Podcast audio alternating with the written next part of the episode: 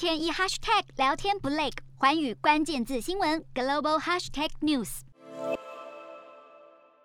门口用铁网封死，居民形同被关在笼子里。上海确诊数居高不下，官方居然变本加厉，祭出硬隔离措施。施工人员载着一车又一车装备，在封控区小区居民门口架起一道道铁栅栏，还有保安二十四小时值守。很多人不懂，封控区居民根本不能下楼，何必大费周章再上一道行？万一发生火灾，怎么逃命？上海医疗量能已经崩溃，家属在医院外痛心嘶吼，患病的孩子沦为人球，转院 N 百遍仍得不到治疗，还有人为了等看检测报告，和孩子在外头吹了一整晚的风。最近中国网络就流传这部短片，记录上海封城防疫衍生出的各种灾难与不公。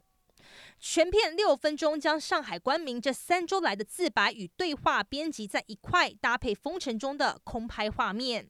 但或许是树大招风，影片爆红后马上被河蟹不见。官方维稳黑手伸进网络，但现实如何，想必世人都看得清清楚楚。华语新闻许丽珊综合报道。Hello，大家好，我是华语新闻记者黄佩涵。国际上多的是你我不知道的事，轻松利用碎片化时间吸收最新国际动态，立刻点选你关注的新闻议题关键字，只要一百八十秒带你关注亚洲，放眼全球。